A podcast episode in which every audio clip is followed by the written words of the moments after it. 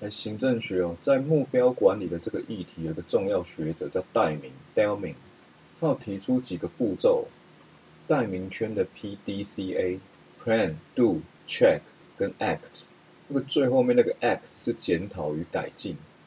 然后在目标设定的时候，要符合 SMART 原则：具体明确 （Specific）、可测量的 （Measurable）、可达成的 （Achievable）、成果导向以及目标相关 （Result-oriented relevance）、时效性 （Time-bound）。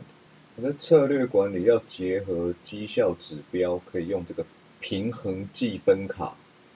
那绩效管理就是那个四一指标：economic、efficient、effectiveness、equity。经济、效率、效能、公平。绩效管理在公部门可能会遇到的问题，第一个目标的设定，因为公部门的目标是多元的，所以这目标的设定就难以明确，很难符合那个 SMART 那个法则。然后衡量绩效工作项目的设计也是很难的，然后资讯的收集也难以全面，其实跟那个广博理性一样，那有些公部门的性质也很难把它的绩效予以量化，例如是幕僚单位，所以要重点管理，建立重点事项的 KPI，然后参与管理后由下而上的管理，指标的设计要兼顾量化与质化。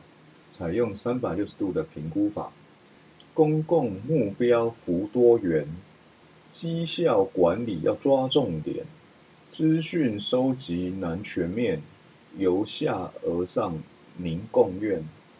刑法帮助犯的几个争点哦，如果是中性的帮助行为，就是客观上好像没有制造法律所不容许的风险，那有没有可能会成立帮助犯？那实务上是认为是要以。对于正犯的犯罪计划有没有特殊认知来作为判断标准？那帮助犯的成立要注意法律的规定，除了物理上的帮助，还有包括心精神上的帮助。那学说上认为不以具有因果关系为必要。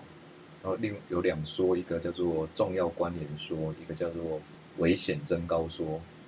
在实务上有认为无效的帮助行为欠缺危害性。所以应不予处罚。